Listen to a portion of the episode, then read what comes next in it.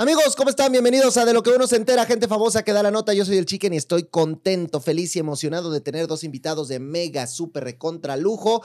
Y voy a arrancar aquí con el máster mero, mero petatero de los deportes en este país. Aquí está el señor Pablo de Rubens, muchachos, ¡bravo! Mi Chicken, muchas gracias. ¿Cómo No sabes qué honor. Bien, feliz de la vida. La verdad es que gracias por la invitación. Me encanta eh, que poder estar aquí para platicar un ratito. Coincidimos en muchos eventos, Sí. muchas cosas, pero nunca nos habíamos sentado aquí a platicar en el podcast. Eso está padre, ¿no? chido. Que podamos platicar.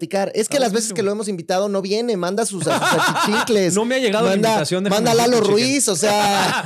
Lalito de toda la vida, perdón. Lalito es más caro que yo, o sea, solo ¿Ser- quiero que crees? sepa. Sí, por No supuesto. creo, ¿será? Sí, mi Lalito se cotiza. ¿A alto, poco? alto. ¿Y Mari Carmen? Mari Carmen Lara, me parece que bien, bien. o También sea, ahí va. A ver, el, el deporte se cotiza. Yo, claro, yo, yo, yo siento, yo, a, a ver, a mí Sí. lo que se me ha comentado es que tú eres de los, de los altos, ¿eh? De los, Por la de altura, dirás, No, ¿no? no, no, no, no, de los que, ¿por de los que cotizan, de los que cotizan. ¿Qué Yo dije, tráiganme a, a- a Pablo. Pues sí, de los que facturan, o sea, exactamente. Sí, sí, sí, evidentemente. Así ¿no? debe ser, ¿no? Así debe ser. Pues bueno. Que se le aprenda algo al señor Garay. No, bueno, tenemos grandes maestros, Sí, esa parte es muy importante. sí, o sea, sí, sí, tú- sí. tú no sabes lo que es el privilegio y de verdad e- el gran momento que se pasa al estar sentado en el mismo palco de transmisiones con grandes leyendas del periodismo mexicano, el coach Castillo, Enrique Garay, la misma Inés Sáenz, que, que hace una- un trabajo espectacular y que marca una pauta de cómo se deben hacer las cosas. La verdad es que mis respetos para nosotros es un verdadero. Que, que- que el coach Castillo también ya le entendió perfecto a todo el rollo de los medios. O sea, él está, pero. Coach lleva toda la sí, vida. Toda su vida haciendo No, el esto. coach está aquí desde Imevisión. O sea, él sabe O sea, perfectamente. él y, él él y- él y Garralda son ya parte de, del. Pues o sea, sí, que- sí, Que vitalicios. existen Claro. antes de que existiera la empresa. Pues mis respetos, la verdad es que te voy a decir sí, algo, sí, sí. de esos muy pocos, mantener una Exacto. carrera tan larga, tan exitosa, con tantos momentos tan destacados a lo largo de su vida, muy pocos consiguen ese Oye, amigo, pero hazaña. a ti te veo re bien. O Pues sea, ahí verdad es que vamos, estás, me- mira, metido. Yo te veo hasta. Eres como el Kirarte de los deportes. Que yo a Kirarte lo veo hasta en la sopa. Y, y en los deportes, cualquier evento, sé que ahí está Pablo. Ahí está ¿verdad? bien, ¿no? Pues mira, debe mientras haya chamba hay que agradecerla. Claro, claro, cómo Uno no. tiene el mal vicio de comer tres veces al día, Ah. entonces, Oye, y de comer bien, además. Y de comer bien. comer bien. Sí. No, entonces, sí. pues la verdad es que ha sido un trayecto muy interesante. Ahí vamos haciendo, obviamente, nuestra carrera poco a poco. Eh, este año cumplo ya 11 años en la Fíjate, empresa. se dice Entonces, fácil, amigo, pero mira, poco. 11 años. 11 años. Este va a ser el noveno Super Bowl que me toca transmitir. ¿Cuál fue el primero? Super Bowl 50, último partido oficial de Peyton Manning Uy. jugando Broncos de Denver contra Panteras de Carolina. Ganaron los Broncos ese Super Bowl. En Y, San en estas, y Francisco, en estas preguntas California. difíciles, ¿tú, ¿tú eres más Team Manning o Team Brady? O Yo soy Tim Brady, mi chica. Mahomes. Yo soy millennial, güey. Sí. Y te voy a decir, a mí, a ver, en mi casa siempre se han visto los deportes. Mi papá nació en los Estados Unidos, entonces mi papá siempre ha sido mucho de béisbol, de fútbol americano, le gusta mucho el fútbol soccer también, pero en mi casa siempre se han visto deportes. Pero para mí hubo un parteaguas muy claro en el cual yo empecé a irle a los Patriotas de Nueva Inglaterra. Eh, fue un partido por ahí del año 2001. Los Raiders de Oakland se enfrentaron a los Patriotas. Un partido nevado. De estos que tienen guion de película, ya Ajá, sabes, esta ajá, va a ser espectacular, totalmente lleno de nieve el estadio. Y mi hermano toda la vida leído los Raiders en ese momento de Oakland. Entonces yo dije, pues le voy a dar en la torre. Claro, yo soy patriota, ¿no? el otro. Aquí se enfrentan los dos, ya eran playoffs. Y, y me tocó presenciar ese partido buenísimo. Ganan los Patriotas. Y afortunadamente ahí dije, bueno, Patriotas ganaron. Pues claro, este es el equipo. Y afortunadamente ese año son campeones. Ya después, pasando el tiempo, te pones a investigar sobre el juego y todo. Y resulta ser que ese partido, en ese momento yo no fui consciente de eso, era, pues, tenía 11, 12 años tal vez. Es el partido conocido como el de la Talk Rule. Una jugada por ahí con Charles Woodson, ¿no? un, un- un, eh, defensivo secundario que taclea a Tom Brady al momento de intentar un pase y había una, una duda ahí si era pase incompleto o era fumble. Al final terminan dándoselo de favor a los Patriotas y ese año los Patriotas son campeones de la NFL. Entonces a partir de ahí dije, yo soy Pero, patriota. pero, pero no es feo que, que te digan que tú eres fan de un equipo porque te subiste a la caballada, porque la gente lo piensa, Pero, a ver, ¿no? Chicken, ¿O no? ¿Por qué le empiezas a ir a un equipo cuando eres niño, cuando estás chiquito? O sea, cualquier pretexto Pues, es bueno. Pues ¿Por no, a ver, yo lo siento feo porque yo le voy a los bucaneros de Tampa, ¿Por qué? pero no por Brady. No, no, pero ¿por qué? Porque había un jugador que se llamaba Martín Gramática, tú te acordarás que era un pateador. supuesto, espectacular. argentino, y en aquel Super Bowl que fue contra precisamente los Raiders, el equipo jugaba muy bien, pero a mí me gustó desde antes porque, híjole, por las cosas por las que un niño se puede enamorar de un equipo. Claro. Claro. Por el Y- pirata. Y, es to- y es igual de válido que si le fueras a un equipo porque es campeón Pero entonces- o si tuvieras un jugador Pero ¿sabes qué me arde? equipo. Que luego así yo digo, ¿y a quién le vas a los Buccaneers? Ay, claro, pues Brady. Villamelón por Brady. ¡No! Yo tuve que antes. comer no les digo Muchos que años. muchos años, porque mi equipo, o sea, nomás porque existían los Browns, pero si no, hubiera sido o sea, hubiera sido el peor Se siempre. tenido malas rachas, la neta. Entonces- Pero mira, yo siempre respeto los motivos por los cuales alguien le va a un Sí. equipo. ¿Por qué? ¿Por qué minimizarías? Oye, pues es lo que a ti te movió Ahora, tú, en su tú momento. agarraste un equipo que, que, que es como el Dallas de los últimos años, ¿no? O sea, que es un equipo que la Mejor, gente- ¿no? Mi o chiqui? bueno, Mejor, bueno, la neta, la Que o lo aman o lo odian. Pues evidentemente levanta muchas pasiones. O sea, al final de cuentas, un equipo que domine tanto tiempo una liga es difícil verlo. Lo hemos visto en pocos ejemplos. Tal vez esos Bulls de Chicago de Michael Sí. Jordan, ¿no? O sea, pero al mismo tiempo, 20 años siendo protagonistas de cualquier liga competitiva. Y, y este tema también de, de- de- de siempre ser el referente, de estar constantemente en los partidos importantes. O sea, claro que cansa, por supuesto que sí. Pues tú quieres ver rotación, quieres ver cambios de alguna manera. que Se entiende. Yo más bien creo que, que, pues, claro. que habemos unos que somos medio masoquistas, porque fíjate, te voy a contar la historia. Orlando Magic, pues Uy, no, ¿verdad? uy. O sea, no. Luego, eh, los Phillies de Filadelfia que han dado más satisfacciones, pero tampoco. A últimas fechas, va muy bien. pero a últimas fechas. Sí, sí, de acuerdo. Eh, los bucaneros de Tampa y el Necaxa, Y el mi hermano. Entonces Sí, tú dime. sí, sí. Yo soy el que está mal, ¿verdad? Yo soy el que ha pues cometido. no sé, porque eh, también los tuviste errores. tus noventas de los También, de Necaxa. también, también. Pero tenía acuérdate que yo también nací en el 2000 figuras. igual que tú. Igualitos. Entonces, es otra etapa, entonces es otra historia. Pero mira, al final de cuentas, yo creo que cada quien tiene sus, sus dinámicas, sus motivos. Y, y- y ahora sí, lo- la única máxima que me parece es no cambies de equipo, ¿no? No, Puedes no, cambiar de religión, de pareja, de, novia, amigos. claro. Pero no cambies de equipo, No. ¿estás de acuerdo? No, no, no. Yo, mire, yo como siempre digo, yo al Necaxa aunque gane. ¿Estás de Exacto, acuerdo? O exacto, sea, hasta, hasta en sus aunque buenas. gane, hasta en Sí, las sí. buenas le vamos a ir. Bueno, pero entonces tú a, a- a Nueva Inglaterra y de los demás deportes, ¿a quién le vas? De los demás deportes, eh, soy Águila de América. Mi papá. Bueno, se es acabó la entrevista, señores. la ¡Nos vamos! Te voy a decir, mi papá ha visto todos los campeonatos de la América, es de los que va al estadio desde chiquitos, nos, los- nos lo inculcó. Bueno, pero se nota que tu papá, lo suyo, lo tradición suyo son los deportes gringos, porque como el América.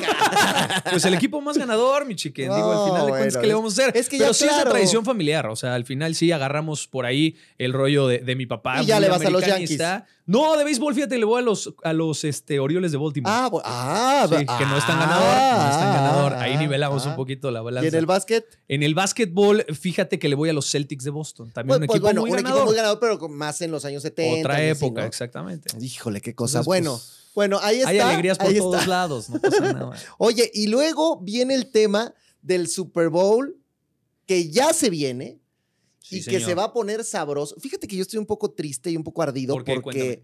Sí quería que llegaran los dos equipos que no llegaron, fíjate. Detroit Sí. y Ravens. Pues sí, porque Detroit es la historia de siempre, de estos equipos perdedores que tienen por ahí una buena temporada. O sea, yo estoy an- anhelando ver a los Browns también un día en el, en el Super Bowl. chiquen, O hay cuatro equipos que nunca han llegado a un Super Bowl en toda su historia. A, a ver, ¿cuáles Detroit son? es uno de ellos. Y el otro los los- Texans. Pero son nuevos. Ya, sí, sí, sí. Digamos que son de, lo- de las franquicias de expansión en algún punto.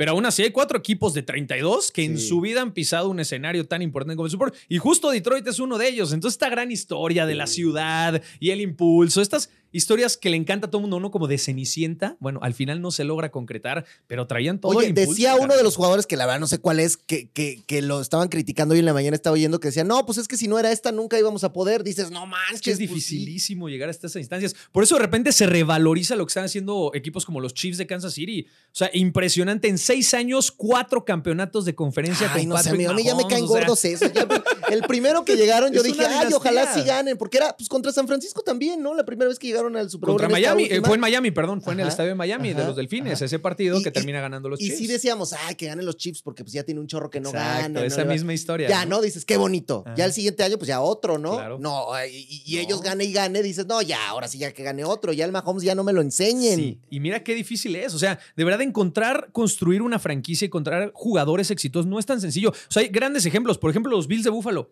Con Jim Kelly eran el equipo dominador del NFL durante mucho tiempo. Llegaron a cuatro Super Bowls. Nunca ganaron ni uno de esos cuatro. pero eso sí y se tardaron más de Azul. 20 años en encontrar otro coreback franquicia que pudiera llevarte a estas instancias llamado Josh Allen. Pero fueron más de 20 años entre uno y otro. Hay equipos que ni los encuentran. Y hay otros que, afortunadamente, como los Packers, que encuentran corebacks buenísimos, tiro por está. viaje. Brett Favre, Aaron Rodgers, ahora parece ser que Jordan Love puede ser un gran Oye, pero Búfalo, que ¿sí ha ganado el Super Bowl alguna vez? ¿Búfalo? No, Nunca. Cuatro Sí, Super no. Bowl seguidos Y y, dos con nunca Dallas, pudieron ¿no? ganar. O sea, una rivalidad exactamente que, que al final de cuentas es es increíble, es impresionante, pero pasa. No Y es que- tan sencillo como parece. Y que ahora tienen un par de temporadas que lo están haciendo bien. No, a ver, tienen un muy buen equipo. El gran problema es que este equipo y este proyecto del head coach Sean McDermott ya está llegando a su final. Tienes que renegociar contratos, tienes que ver quién se queda, quién no. O sea, de repente las apuestas son, son ciclos importantes. Por eso el puesto del general manager es tan importante en la NFL. O sea, tú proyectas a mediano o largo plazo con contratos de 3, 4 años, pero cuando tu apuesta empieza a no consolidarse y tienes que replantear la situación, no es nada sencillo. La verdad es que es un gran mérito llegar a estas instancias. Oye, amigo, y si a ti te hubieran dicho al principio de la temporada que tú pronosticaras quién iba a llegar a este Super Bowl, Mm. que seguro lo hiciste, Sí. ¿sí decías alguno de estos dos equipos o no? Te voy a decir algo. Al principio de la temporada, mi pronóstico, y no tengo por qué mentirles, muchachos, eran los Chiefs de Kansas City contra las Águilas de Filadelfia. Para mí era una reedición del Super fue Bowl el pasado, del año el Super. Bowl pasado. A mitad de temporada se me volvió a preguntar y dije Ravens contra San Francisco. ¡Ahí Y estaba ahí me quedé. Y ahí me quedé. Ya no, ya no fuimos a la que sigue. Para mí, los Ravens eran el mejor equipo de la nación porque cerraron de una manera Por impresionante la segunda mitad de la también, Porque temporada. tampoco son el equipo más ganador de la historia. pero sí Han es un equipo- éxitos, pero que tiene buen porcentaje de victorias. Super. Bowl al que ha llegado, Super Bowl que ha ganado. Ravens nunca ha perdido un Super Sí, Bowl. O sea, también tiene una estadística eso. muy positiva. El gran tema es que también un equipo que cometió muchos errores en el partido contra los Chiefs y unos Chiefs que tienen un ADN ganador con toda la experiencia del mundo y un coreback como Patrick Mahomes, que es uno en un millón. Pero te que va a además, cambiar amigo, a ver, tú, tú el eres el que sabe, pero este partido, pues sí, Mahomes y toda la, la ofensiva poderosísima que tienen los Jets, pero defensivamente también se aplicaron buenísimo en este Mejoraron último juego. muchísimo. Porque, a ver, este no ha sido el mejor año de los Chiefs, de los que han tenido ya como en esta etapa de Andy Reid y Patrick Mahomes. La verdad es que con muchas carencias empezaron a cerrar muy bien la temporada. Ahora, el gran tema aquí es, ¿cuándo tienes que jugar mejor? En esta época del año, en los playoffs. Entonces, los Chiefs es un equipo que no le importan las formas, le importan los resultados. Y así lo han demostrado históricamente. Entonces, no interesa si ganan bonito, si dominan. El chiste es pasar. Y lo vuelven a hacer de una manera bien importante, volver a llegar a un Super Bowl. Pues, ya una dinastía de la Y, NFL. y- y por otro lado, unos 49ers que en México tienen mucho arraigo, ¿no? Hay mucha gente en. México que le va a este equipo. A ver, pues por muchos años, la época de Steve Young, la época de Joe Montana, o sea, tuvieron muy buenas épocas los 49ers y la verdad es que fueron cosechando grandes fanáticos. En México, y según las estadísticas de NFL que, que han salido a últimas fechas, siguen siendo los Vaqueros de Dallas junto con los Steelers, los dos equipos más apoyados, seguido de los Patriotas, que han tenido pues, obviamente Pues su un auge en repunte, los ¿verdad? 2000 Claro. seguido de 49ers y Raiders de Las Vegas. O sea, Que eso es sí está chistoso. en Fíjate que yo te voy a contar una historia. Yo, yo, yo estudiaba en una escuela y abajito había un campo de fútbol donde jugaban unos que se llamaban los Raiders de, de Atizapán. Ajá. de- y, y- Escuelita. y yo decía, una escuelita. Y yo veía un chorro de chavitos de mi escuela que le iban a los Raiders. Sí. Y yo decía, ¿por qué le irán a este equipo? Y muchos también decían, Ajá. pues por el casco, por Claro, los colores, agresivo, por el rudo. porque Sí, sí, son los malosos, ¿no? Sí, que históricamente no son ganadores. o sea, han No, tenido sus momentos. Su momento con Madden, ¿no? El mismo Ken Stabler, un coreback buenísimo, zurdo. Que, y que además se los han traído de lugar, a- o sea, bien nómada los el han equipo, ido ¿no? cambiando. Y ahora en Las Vegas es bien complicado ser local en Las Vegas porque, a ver, es un destino turístico donde la gente va y viene. Entonces, usualmente, de repente hay más aficionados visitantes que van el fin de semana que dicen, voy a ir a apostar, me voy a ir al hockey, después al fútbol americano, partido. apoyo a mi equipo y me voy. Entonces, ha sido una sede bien complicada, pero bueno, hoy por hoy están haciendo a Las Vegas la capital, o, o esa es la aspiración, la capital del deporte en Estados Unidos para competirle a Los Ángeles, a Miami, que están creciendo de buena manera. Entonces, A ver, a la. Fórmula 1 no le fue tan bien en cuanto a que hubo muchas críticas, ¿no? Por Sí. lo que pasó ahí en Las Vegas. Sí, sí. ¿Cómo, ¿Cómo le va a ir ahora al Super Bowl? ¿Tú qué crees que, que va a pasar? Mira, me parece que el tema de Fórmula 1 tiene otros asegúnes y tiene otro tema de logística muy distinto. ¿no? El tema de cerrar las calles, de hacer circuitos competentes. Eh, hablaron durante esa semana que hubo temas con las mismas coladeras, el, el terreno donde se corría. Entonces me parece que sí tiene como sus temitas porque no es cualquier cosa. O sea, cada disciplina tiene su especialidad y no es nada sencillo. Entonces me parece que este tema de la inexperiencia les terminó por pesar.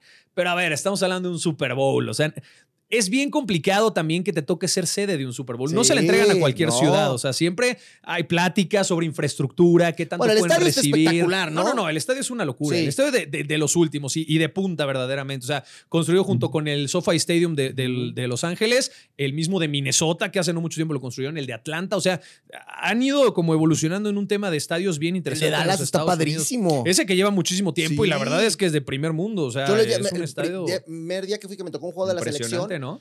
La pantalla en medio. pantallota en medio. Yo decía, no, estos gringos sí como lo hacen bien. Es una locura. Y cada estadio van superando. O sea, ahora tienen pantallas 360, eh, techos retráctiles, las mismas superficies entran y salen. Justo el, de Las Vegas tiene varias superficies para lo que se necesita. Entonces meten las planchas, las tienen todo un mecanismo. O sea, es impresionante cómo ponen la vara de lo que debe ser un entretenimiento deportivo alrededor del mundo. Oye, antes de, pasar directamente al, tema del, partido, sí, señor. quisiera que nos contaras un poquito pues, de todo este chismecito que, que puede venir en en torno a, porque mucha gente que a lo mejor nos está escuchando no es tan fan del fútbol americano, pero se va a sentar a ver el Super Bowl ese día como hace la es gente. Es obligado, ¿no? Ajá. Entonces, ¿cuáles son como estos hacks que tú podrías dar para disfrutar bien este partido? ¿Qué va a pasar antes? ¿Quién va a cantar el himno? ¿Quién va a estar en el medio tiempo? ¿Qué, qué, qué, sabemos hoy de todo lo que va a ser este show? Mira, de, de, entrada, para quien no ha tenido oportunidad de disfrutar un Super Bowl o que usualmente no va siguiendo la temporada, es un espectáculo garantizado. O sea, creo que difícilmente puedes tener un escenario mejor para el deporte que una gran final de fútbol americano o un Super Bowl. O sea, todo pasa en un solo partido, en tres horas, la expectativa de toda una nación, además del mundo entero,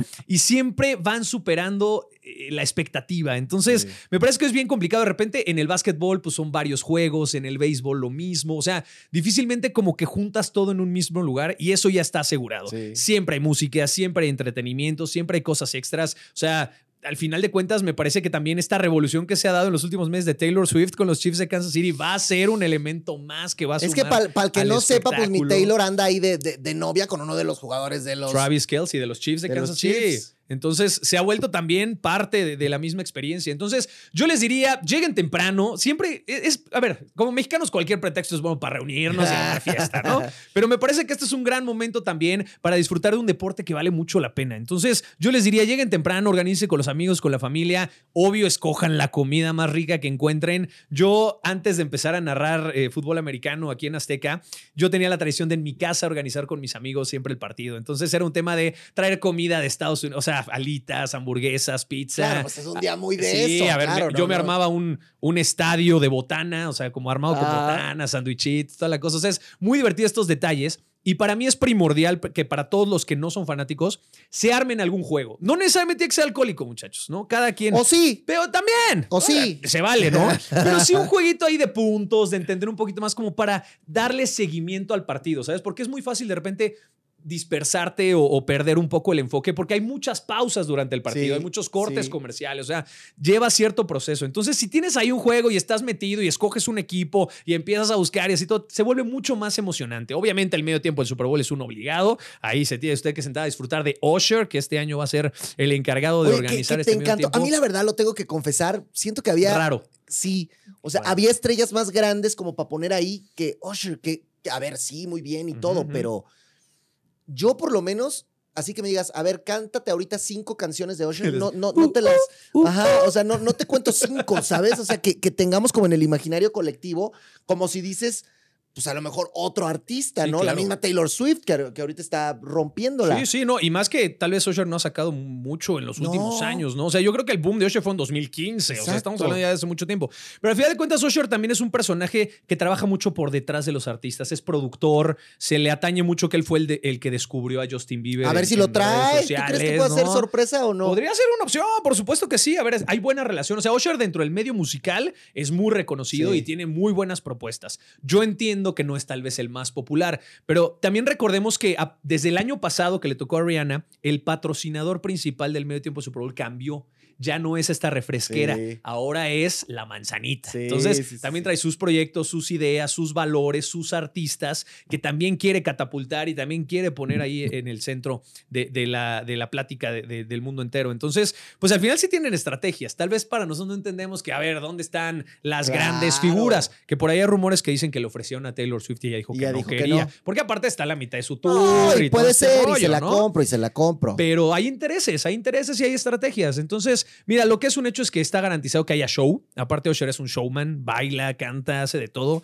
Seguramente va a ser un gran medio tiempo de Super Bowl, pero siempre para mí las expectativas son tan grandes porque se vende tan. Que por eso criticamos que Siempre, a ver, siempre se va a quedar corto. Evidentemente va a haber a, ver, para mí no ha habido ningún show como el de Michael Jackson. A lo mejor soy demasiado purista, demasiado clásico, romántico, romántico pero con la poca tecnología. Un medio tiempo que fue de día y que, y que hiciera lo que hizo Michael Jackson, creo, que, creo que nadie lo ha superado. ¿Cuántos artistas como Michael Jackson? No, es que pues también nadie, claro, claro, y estar ahí. Ahora, de la era moderna, yo sí he sido de los críticos. Ajá.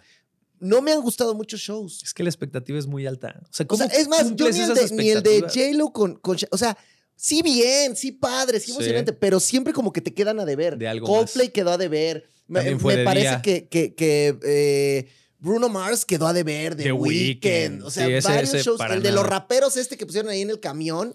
¿No te este, gustó? El de, sí ese fue en Los Ángeles, el sí de Dr. Dre, Y Eminem. Snoop Dogg y todo. Snoop sí me gustó, pero, o sea, tiene No que mucho que, no digo. ¿Sabes cuál me gustó mucho? Katy Perry. Sí. Todo el mundo lo marca como un gran medio tiempo Y. Porque, ah, claro, y porque traían mucho también, mucho este tema de producción, ya sabes. Sí. De repente el de, el de Katy Perry sale un, un, este, un león enorme y se monta arriba. Y el tema de los tiburoncitos que bailaban. O sea, todo el mundo recuerda esa parte. No es tan sencillo, no todos los artistas te pueden conglomerar toda una carrera en 15 minutos y al máximo nivel posible que sorprenda a la gente, porque cada vez es más difícil Y sorprender que al ahora público. quieres tecnología. y quiere- A mí el de Rihanna no me gustó. Yo decía, esta señora, pero ¿por qué no baila? ¿Pero por qué no se mueve? Ya luego nos enteramos. Pero, pero en su momento yo decía, pues está, o ¿Qué sea, es esto? órale, mana, le dale más, ganas. ¿no? Dale punch. Oye, y, y- y que va a estar tiesto también. Va a estar Tiesto amenizando. A ver, se anunció durante la semana, la NFL lo dijo, es el primer DJ eh, de primera categoría que va a estar durante todo un partido de fútbol americano en los Estados Unidos. Entonces, va a estar previo al encuentro. O sea, literalmente tampoco es que vaya a estar en el centro de Sí, atención. no, va a estar en su cabina y él se va a encargar de amenizar, meter la música en los tiempos, en las pausas, al inicio, al final. O sea, es todo un proceso. Va a estar las tres horas en la cabina. Eso es muy interesante. Vamos a ver qué, qué muy Las sorpresas Vegas, puede haber. Pues tal cual, y va a estar bastante bueno. Y siempre los grandes as- artistas, por ahí se habla de Post Malone, que va a estar en la ceremonia previa, eh, digamos, al partido, el tema de Usher, hay mucha música. Usualmente siempre van las luminarias, los grandes artistas, las- los actores, las actrices siempre están en los palcos, siempre es parte, o sea, también es un evento muy social en los ¿Ya Estados dijeron Unidos. quién va a cantar el himno o todavía no sabemos? El himno eso? nacional sí, y es una cantante de country, pero permíteme Ay, por favor pues confirmarte, igual, porque la- la- la- la- no domino el amigos, no género. creo, así que da igual. o sea, es una de country ahí que va a cantar el himno. Sí, sí, sí. Pero, pero, pero, a ver, y ahora, Riva McIntyre. Reba McIntyre. Reba va a McIntyre, Post Malone va a estar en America the Beautiful, que es también este, este, este himno muy, muy estadounidense, y Andra Day, que va a estar también cantando previo al partido, que son estos tres artistas. Oye, y, y del partido, pues sí, súper favorito Kansas City, ¿no? Pues yo, yo pienso que es por este tema de la dinastía, ¿no? Por, por haber dominado tanto tiempo la liga. O sea, lo veníamos diciendo, de, de seis temporadas, cuatro han sido de campeonatos de conferencia, ya han logrado ganar dos Super Bowls eh, y me parece que no hay quien los pueda detener, porque lo comentamos hace rato, no ha sido la temporada más brillante de los No. Chiefs. Y aún así encuentran la manera perfecta de conseguir la victoria y de llegar a estas instancias. Conocen el negocio y eso no es nada sencillo. Entonces, me parece que sí llevan cierto hándicap. Ahora, no nos olvidemos de que esta es una reedición de aquel Super Bowl de Miami que ya platicamos, en donde se quedó San Francisco a una jugada de poder ser campeones y al final los Chiefs logran salir adelante. Entonces, Kyle Shanahan, que es el head coach de los 49ers, tiene esa asignatura pendiente de decir, a ver, otra vez, por fin volví a llegar al Super Bowl, porque aparte San Francisco hace tiempo Sí, que no gana nada sí. también. O sea, mucho hablamos de Dallas, que ya son casi 30 años sin ganar nada, pero San Francisco también tiene lo suyo. O sea, anteriores fechas esta de los Chiefs, luego la de los Ravens, de aquel apagón que se suscitó dentro del estadio y no han podido levantar ese Vince Lombardi. Y otra vez a, a Shanahan le toca eh, Andy Reid. Patrick Mahomes y los Chiefs de Kansas City. No va a ser nada sencillo, pero me parece que los dos equipos tienen suficiente para tratar de buscar esa victoria. Va a ser un partido muy parejo. Los Chiefs han demostrado que arrancan muy rápido los partidos, mientras que los 49ers se tardan un poco más y lo demostraron con el partido con Detroit. Pero- que 17 puntos abajo estaban, ¿no? Y qué buena reacción, o sea, qué manera de regresar. Ahora, Detroit dio algunos privilegios. Los Chiefs no te van a dar esos Sí, privilegios de regresar en la recta no, final del partido en un Super Bowl. Tienes que buscar un muy De- buen de colchón. jugarte todas en cuarta, de- No, no, es que estás arriesgando absolutamente todo. Entonces, no va a ser nada sencillo. Para mí va a estar muy parejo. Y justamente hoy estaba viendo en la mañana el tema de las apuestas. No soy muy adepto, la verdad, pero parece ser que San Francisco está un punto o dos puntos por encima de los ¿Cómo Chiefs como favoritos. Me parece que ahí están considerando un tema de roster completo y no solamente de los protagonistas, ¿no? Porque defensivamente hablando, 49ers tiene mejor equipo, ¿no? Igual línea por línea. O sea, tú ves el, par de receptores que tiene 49ers, Brandon Ayuk, Divo Samuel, del otro lado no los tienes. Tienes a Travis Kelsey, que es un gran ala cerrada, pero tus receptores ya no están. Se fue Tyreek Hill, se fueron algunos linieros. O sea, me parece que ahí encuentran la, diferencia entre unos y otros. Pero hay un intangible, mi chicken, que tú conoces, que es la parte mental, que es estar ahí, que es conocer y que es ejecutar sin temor a equivocarte y sin cometer errores. Y eso no va a ser nada sencillo. Oye, ¿y por dónde lo vamos a ver, mi querido? Por Azteca 7, muchachos. Tenemos el Super Bowl, ya es una tradición. El 11 de febrero a las 5 de la tarde. Lo tendremos para todos ustedes. Gran transmisión. Y aparte, todo el contenido en plataformas digitales. Nos vamos a ir toda la semana previa al Super Bowl. Vamos a estar haciendo contenido desde allá. Eh, vamos a tener podcast, vamos a tener eh, transmisiones en vivo, contenido importante, las entrevistas, los detalles, todo lo que podemos compartir junto con ustedes. A ver, para nosotros es el día más importante del año calendario, ¿sabes? O sea, el ritual NFL vive para este día. Y lo cierto es que así se siente. O sea, nos volvemos a ver como equipo en, en un lugar donde nos sentimos cómodos, que es lo que más nos gusta hacer, el deporte que nos emociona. Entonces, para nosotros es una verdadera fiesta y poder compartirlo y contagiar a la audiencia también de esta, de esta gran experiencia para nosotros es un verdadero privilegio. Entonces, pues ahí está la invitación a que no se lo pierdan con el ritual, porque vamos a tener un gran partido y todos los elementos están puestos en la mesa para que en Las Vegas veamos un partido histórico. Entonces ya lo saben, Azteca 7, ¿desde qué hora? Desde las 5 de la desde tarde. las 5 de, la, tarde. de la tarde. Ahí vamos a estar, una pequeña previa. Vamos a darles los detalles desde el estadio y vámonos directo con el partido. Así es que y pues luego el, el, Prota Bowl.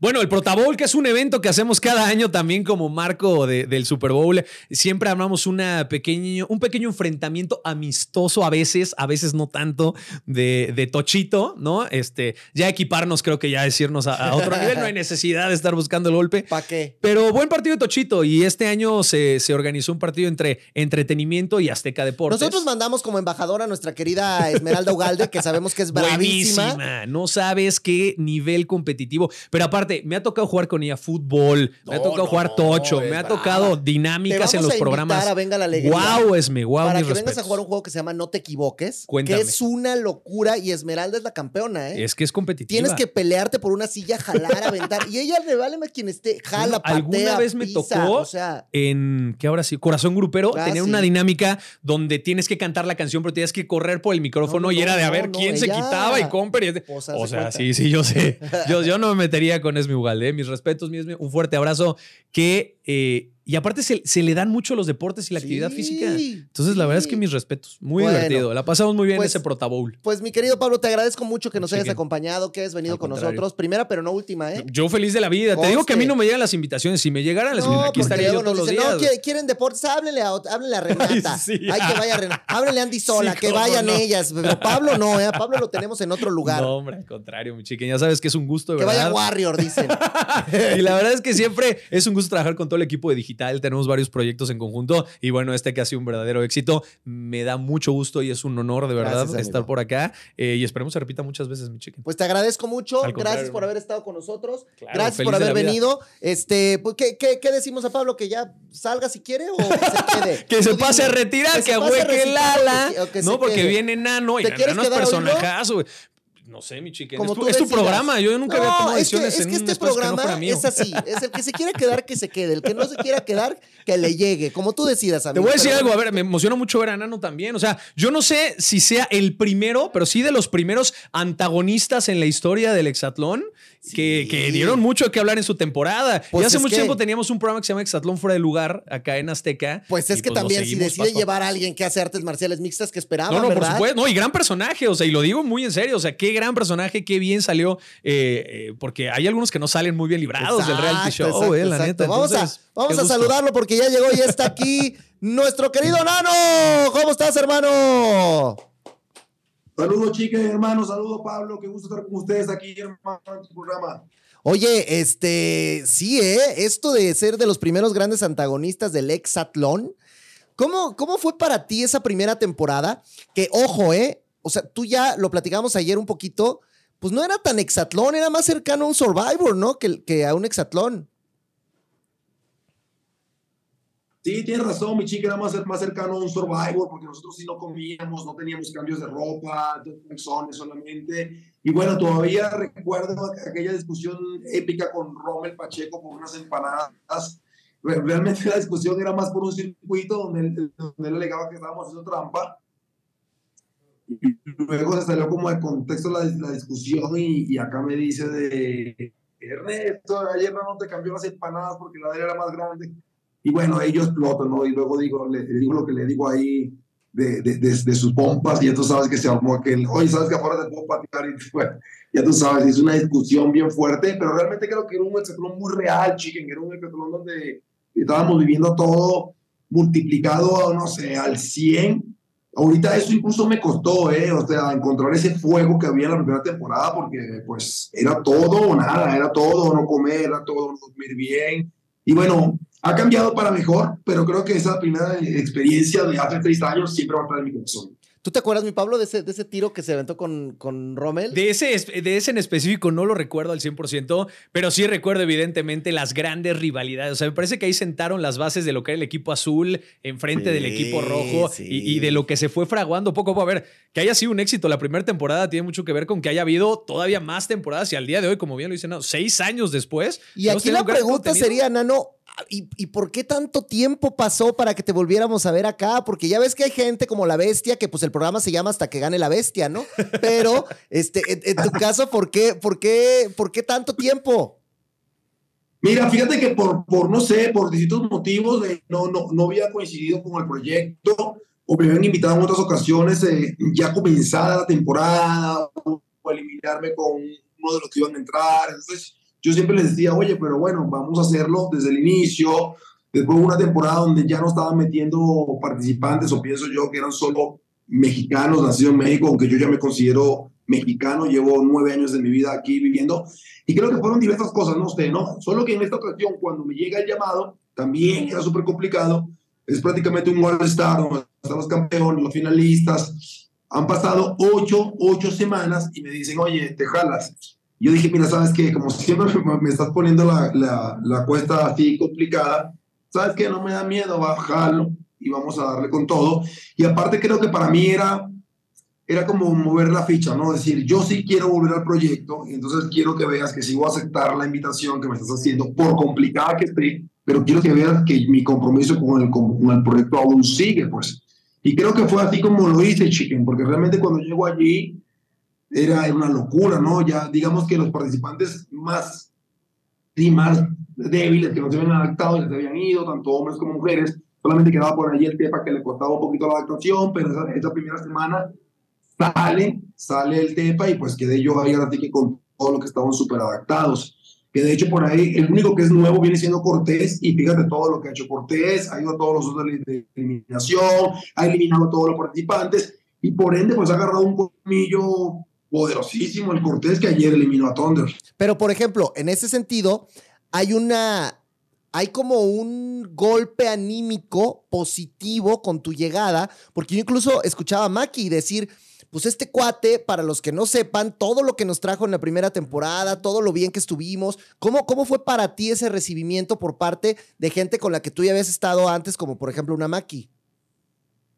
No, estuvo increíble y yo lo estuve viendo desde afuera porque realmente cuando me dicen que voy a volver, puse a ver cómo estaba bien toda la vibra del equipo, porque para mí, si tú lo sabes, ¿no? Ustedes lo saben, para que un equipo realmente pueda ir a dar batalla, sí tiene que ser un equipo muy estratégico, muy técnico, muy todo lo que tú quieras, pero también tiene que haber una unión, ¿no? Porque si el equipo no está conectado, pues no, no, no te importa realmente qué pasa con el punto del otro, tú vas por tu punto, entonces yo lo primero que hice fue llegar, bueno, veo a Maki ahí, Maki me recibe después de un tiempo, incluso me gusta que Rosy que dice que abrió un portal, ¿no? De, del tiempo y luego llegando yo de la primera temporada, luego estoy con Maki y, luego la veo caras nuevas, yo no conocía a ninguno, bueno, excepto con otro equipo, Daniel Corral y Ana Lago, que eran de mi temporada, pero para mí era muy importante, primero que nada, caer bien en el equipo, ¿no? Muchos me decían, oye, pero tú deberías ser el capitán de producción, ¿no? A veces los reporteros picándome yo. A ver, puedes llegar tú dos, meses después, estos vatos que tienen tres, cuatro, cinco temporadas y decir, hola, acá chicos, eh, vamos a hacerlo aquí, dale con todo, con nada, porque vas a caer es gordo realmente desde el primer día. Y a mí me interesaba mucho conectar con el equipo. Creo que lo logré y en el momento en que fui agarrando confianza, desde el primer día le resalté cada quien las virtudes que tenía y creo que, bueno, fue un punch tanto que conseguí dormir en la Villa 360 no sé cuánto tiempo porque ellos creo que casi nunca la habían ganado ni defendido. Y hablo muy bien de la unión que tuvo el equipo en ese momento, aunque a mí me estaba costando muchísimo dar mis puntos.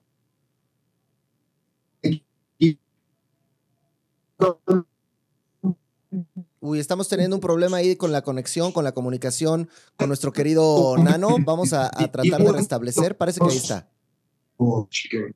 No, no, espéranos, te nos fuiste, mi querido Nano. Si nos escuchas, aguántanos tantito para recuperar esta, esta conexión contigo. Y yo voy a hacer una pregunta muy incómoda para Pablo de Rubén. si es, para matar el tiempo. si es azul o rojo.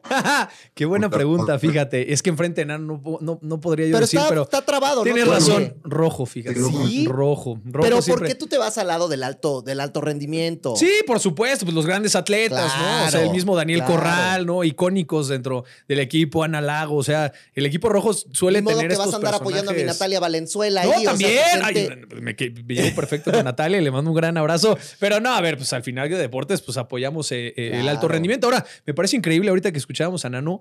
El tema de la estrategia, es un estratega nato. O sea, sí. también estos reality shows tienen que tener un tema de estrategia bien importante. Entonces, literalmente, a ver, yo llego, veo cómo están todos, sumo, hago. O sea, la manera en la que estructura es una manera competitiva. Así piensan los atletas. Yo creo que le tendremos que hablar al señor Limón y al señor Ali para pedirles que, que te lleven a, a, a Survivor o a ¿Qué la haría yo isla o a ahí, algún lado así. Mí me gustaría mucho ¿qué verte ahí. yo ¿No te gustaría?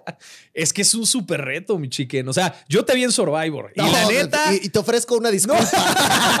claro que no, pero no estuvo nada sencillo, no es fácil. No, no o sea, te fácil. metes ahí en una boca de lobo y ahí puede pasar cualquier cosa. O sea, por más que vayas mentalizado y digas, a ver, yo sé, esta es mi estrategia y todo, allá las cosas son otra Yo, cosa. yo tomé la misma estrategia de Nano. Yo dije, si no voy a dar punto, por lo menos voy a ser aquí el coach del equipo. Voy a Claro. acomodar, voy a poner. Muy positivo. Porque ya, ya recuperamos a Nano. Ya volvió, no ya no era fácil ese, ese trabajo de, como dices, la frustración de la primera semana de no estoy dando punto, está complicado, todos me llevan muchas semanas de ventaja. Pero entonces, ¿de qué manera me vuelvo valioso para el equipo? Y creo que tú encontraste esta forma de, de tener un... A ver, el equipo rojo tiene un líder natural que es Pato. Y entonces, el Sí. equipo- con todo y que Mati es multiganador y todo, creo que Pato toma este lugar y el Liud de ser grandes líderes del equipo, ¿no? Y el equipo azul yo veía que no, con todo y que el Velociraptor muy bueno y todo, pero es un cuate que tiene sus, sus bandazos anímicos, entonces alguien tenía que llegar a acomodar todo lo que estaba pasando en ese equipo y creo que pues fue un poco lo que tú jugaste, ¿no? Sí, yo estoy de acuerdo contigo. Pato es un líder nato y aparte se involucra mucho en el juego, en estrategia, en los tiros, en la puntería. Eliud tiene mucho, mucho punch, ¿no? Desde la banca y todo. A mí en un momento, pues me hubiese gustado hacer todo eso, pero como te iba diciendo, para mí, un capitán nato pudo haber sido Big Papi porque tú lo ves y él se involucra en el juego. Maki le dice, háblame en la zona de puntería. Andrés, como bien lo comentas, también puede ser un líder porque él da los puntos en la zona de juego, pero también lo que dices es volátil, a veces está de buen humor, a veces está de mal humor, las chicas tienen a veces chocar con él y por supuesto que el capitán tiene que ser una persona que pues con todo el mundo pueda tener una buena comunicación. Pero creo que a Big Papi no se quiere meter en el tema, Mac tampoco se quería meter en el tema, pero también creo que hay que tener, eh, eh, no sé, como ese, ese valor adicional de decir, mira, sabes que yo sí soy el capitán, vamos a hacerlo así, vamos a hacerlo de esta forma, porque es importante, ¿no? Realmente guiar al equipo y- y saber leer los juegos, cómo se están dando, dónde, dónde salvarlo. Entonces, digamos que no me, no me sentí capitán, chicken, pero hubo un momento donde yo identifiqué, pues, que, por ejemplo, Andrés, cuando empezaba a perder, o como estábamos perdiendo, se me iba para abajo, se quedaba en la banca, eh, cabizbajo. Entonces, eh, recién llegado no, no quise hacerlo, ¿no? Porque, como te dije, tienes que irte como ganando este respeto y que yo, gracias a Dios, con los chicos me gané un cariño que estuvo increíble en poco tiempo. Y un día estábamos perdiendo un juego y ahí sí le dije, a ver, Andrés, hermano, párate, levántate de la banca, tú eres un referente de este equipo, si tú te apagas todo el equipo, no, me dices que no entiendo por qué estamos saliendo con todo, tengo mi ánimo al 100, pero no estamos dando los puntos. Y dije, no me importa, güey, eso es lo de menos, le dije.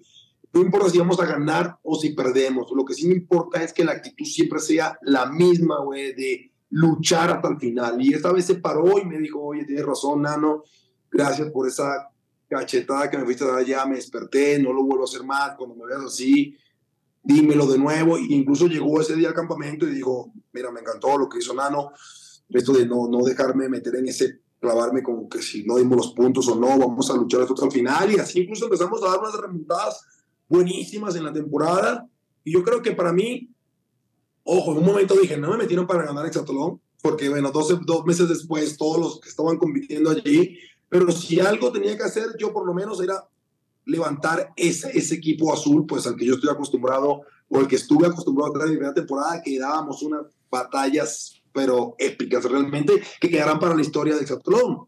Y yo creo que es la esencia del Exatlón. Dos equipos que compiten con una rivalidad altísima.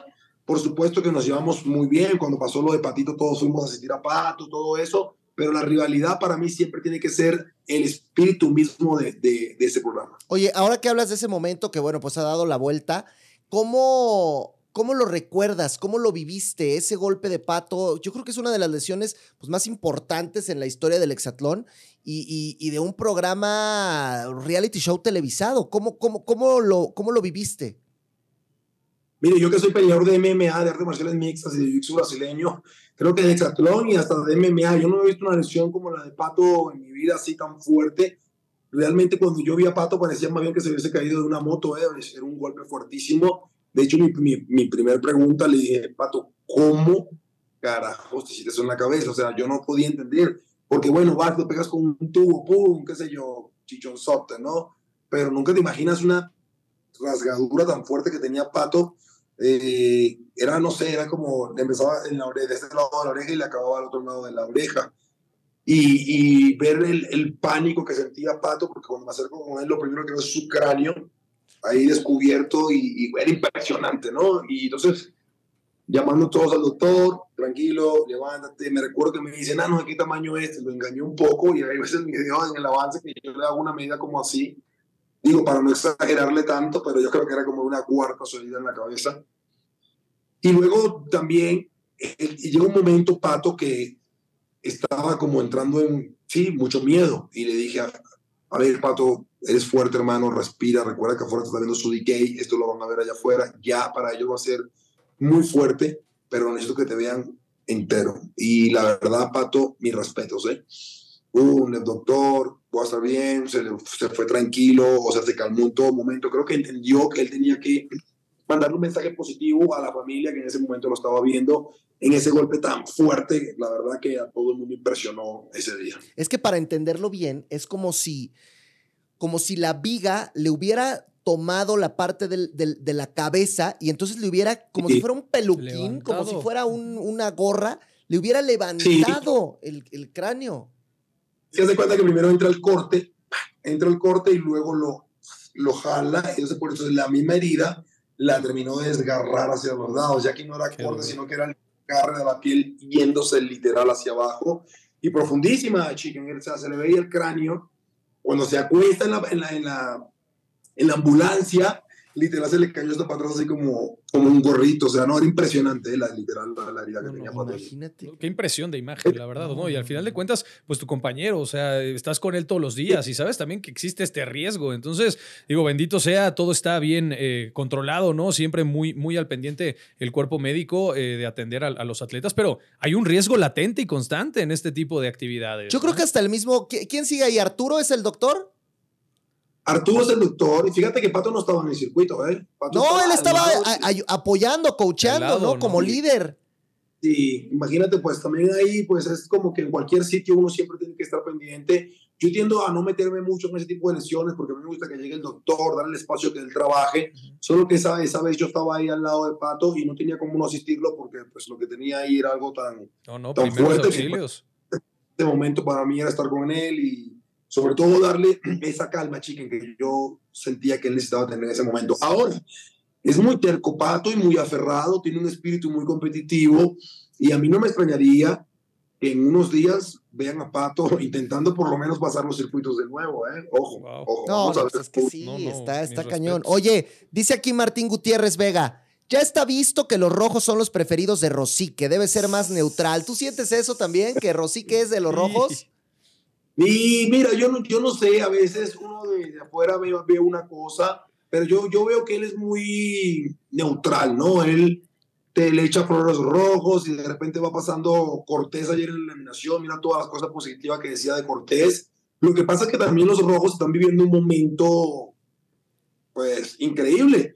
Entonces, imagínate si tienes el equipo que está viviendo la mejor temporada, sea de fútbol, de básquetbol, pues evidentemente vas a hablar increíble del equipo que lo, estás, lo está haciendo de maravilla. Y los azules, afortunadamente, han podido librar uno de los dos duelos de supervivencia y meten a uno de los rojos porque ganan el partido básicamente importante y Cortés, que como te dije, ya está bien adaptado a la puntería, está sacando a los rojos. Entonces yo no, no creo que Rosique tenga un favoritismo allí. Sí debe tener sus, atletas como Marty, como Bestia, que imagínate, ¿no? Casi que viven con Rosica ya en, en Por supuesto sí, deben ser como sus consentidos, por supuesto, de cariño, ¿no? Les debe tener mayor cariño, pero Rosique es tipazo, ¿eh? La verdad que a todos nos da la mano, a todos nos levanta yo le estoy muy agradecido porque en mi temporada nació mi hija cuando yo estuve allá y cada palabra que él daba de, de resiliencia, de saber eh, eh, afrontar ese tipo de problemas, porque a lo mejor no eran para mí, pero a mí me, me ayudaba muchísimo, chique, me levantaba cada vez que él daba un speech de los de Rosique. Es que además, ¿cómo se transforma Rosique estando allá, no? Tú que lo conoces. No, a ver, es, de, de, personaje impresionante. Claro, siempre le ha tenido esta narrativa, pero pero estando allá. No, no, no, no. Me parece que en Exatlón encontró su, su máxima expresión, ¿no? Al final, cual se convirtió en Examan. O sea, también es parte fundamental del éxito que ha tenido el gran proyecto, pero qué importante es el rol del conductor, ¿no? O sea, y no solamente en un tema de llevar la transmisión, el ritmo, la narración,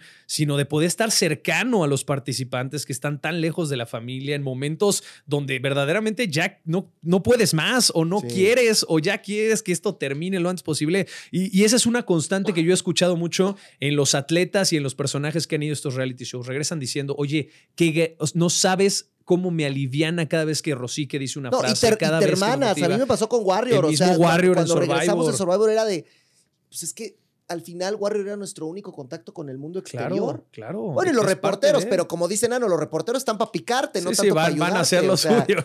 sí, ellos están para que, para que digas y para que hagas reality. Y ahora, hablando de, la que es la parte del reality, querido Nano, tú recordabas hace un rato la pelea con, con Rommel, ¿no? En esta temporada ¿Viste a algún jugador de los rojos con el que a lo mejor faltó tiempo para poder enfrascarte en algo así? ¿O, sientes que los rojos están diferentes ahora? Mira, yo te voy a ser muy honesto y no lo he dicho en ningún programa. Yo siento que a mí me faltó un Robert Pacheco en el otro equipo, ¿no? Un, un archirrival allí, un, uno que se estuviera. Ah.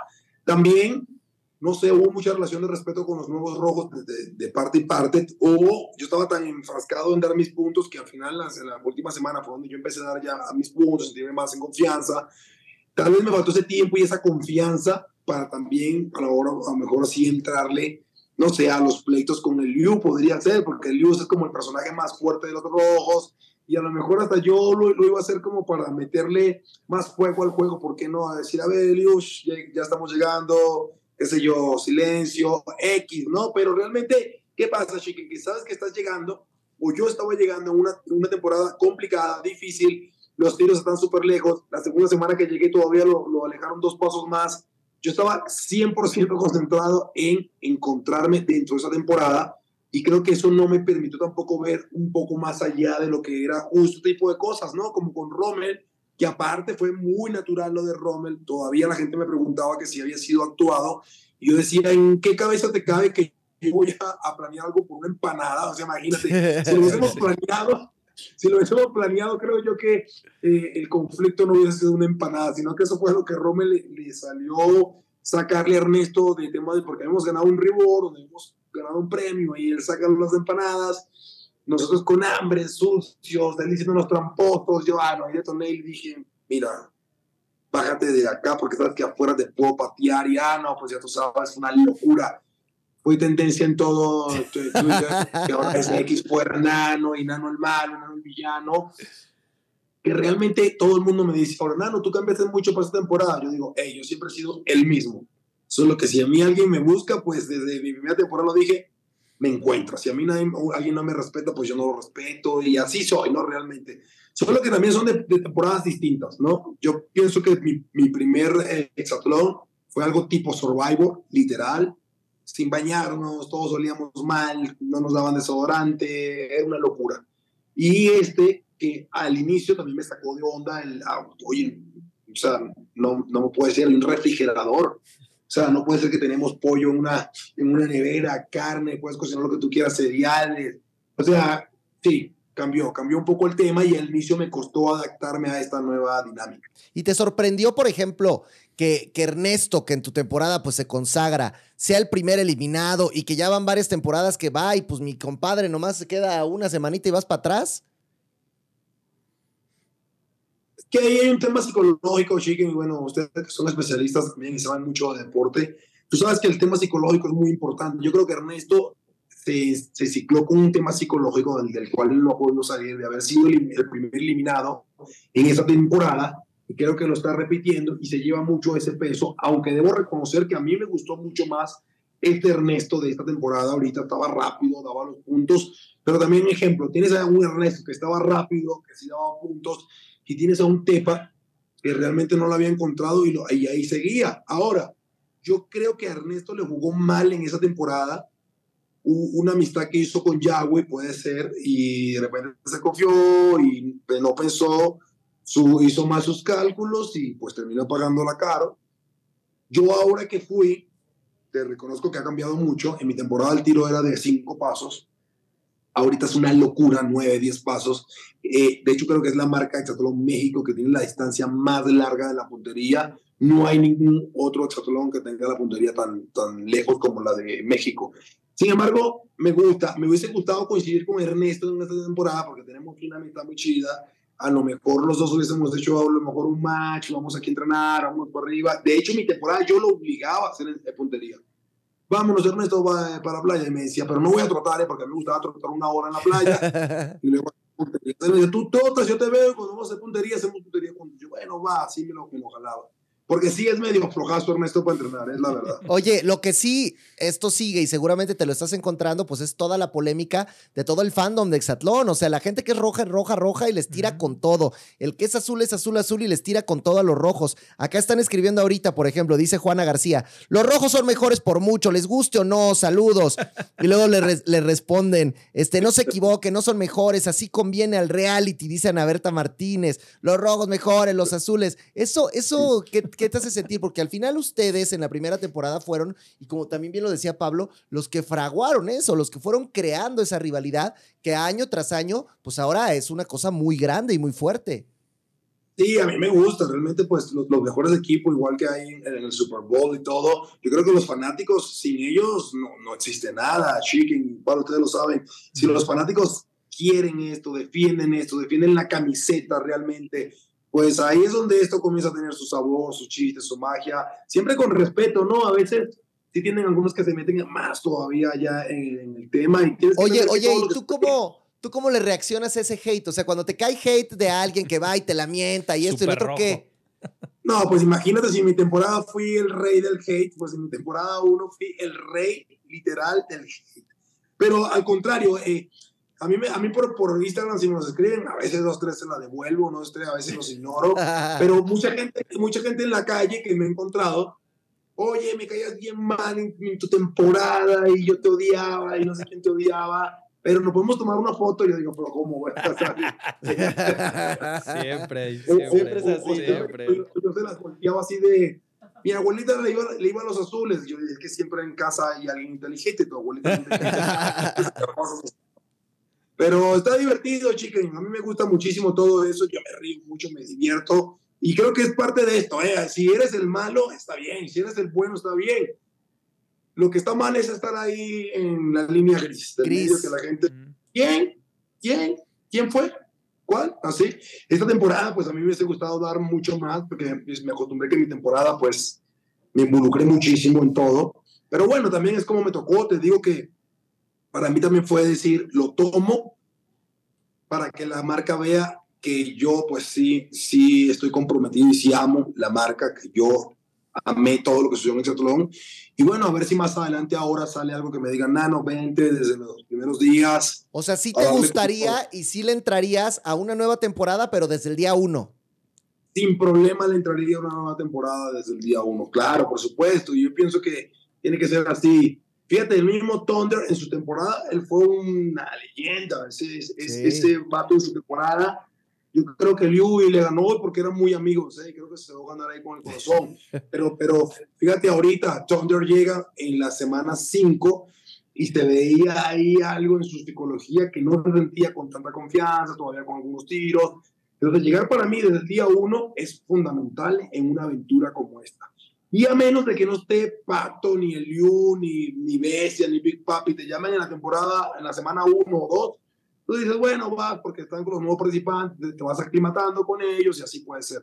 Pero estando todos los que estaban, las chicas que estaban, te llamen un tiempo después, no, pues me, imagínate, es una proeza, ¿no? Eres el, sí, el emergente, pero la tienes muy cuesta arriba. Pues ahí está, ahí está, mi querido Nano. Yo te agradezco mucho que hayas estado con nosotros, que hayas participado. Sabes que aquí siempre tu casa y que cuando quieras, pues aquí, aquí le caes. Gracias, Chiquen. Gracias, hermano. Gracias por todo, ¿eh?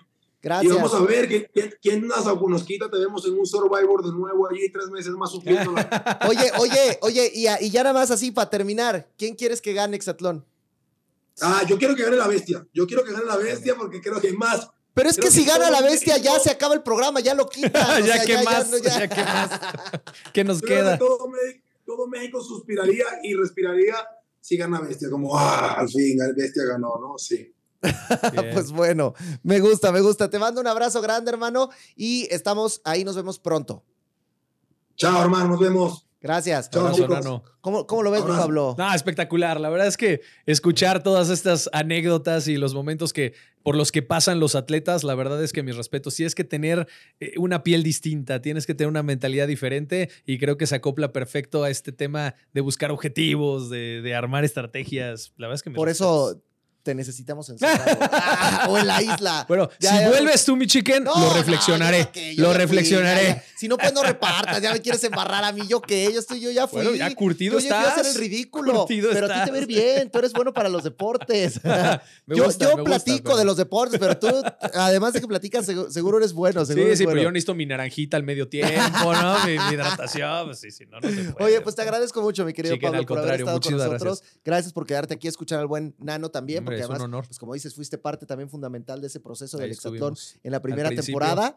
Y pues nada, no se pierdan el Super Bowl, el Super Bowl, ya lo saben, va a estar bueno el próximo 11 de febrero. No es este domingo, no se confundan, siempre hay una semanita ahí de... Que es la del Pro Bowl, ¿no? Donde están que, los mejores que- jugadores. que no de sé la qué tan buena sea, ¿eh? Pues han, han tratado de hacerlo un producto re- rentable y no le han podido Sí. dar al clavo. O sea, Sí, como que no. llama mucho la atención. Hacen ahí, para todos los que no han visto, juegos muy similar a lo que hacen en Hexatlón, tal vez, Sí, ¿no? Como algunas dinámicas, circuitos entre los jugadores de NFL. Se pone muy divertido. Pero al final el partido nunca lo juegan a máxima No, velocidad. pues no. se quieren lesionar. Ya terminó la temporada. Entonces, no han entendido cómo hacerlo de la mejor manera. Pero bueno, siempre hay una semana de descanso y después, ya a partir de la que sigue, toda la semana es Super Bowl. Hasta el domingo 11 de febrero a las 5 de la tarde por Azteca 7. Pues ahí está, Pablo de Rubens, muchachos. Yo soy el Chicken. Gracias. Nos vemos la próxima semana que vamos a tener programazo de lujo. ¿Puedo decir quién viene? Digo. Qué nervios. Bueno, vamos a tener a la señora Rocío Sánchez Azuara con nosotros para platicar. Wow, Se va a poner bueno. bien, Se se va a poner muy bueno. bueno. Los voy a ver, bueno. muchachos. ¡Vámonos! Gracias. Bye bye.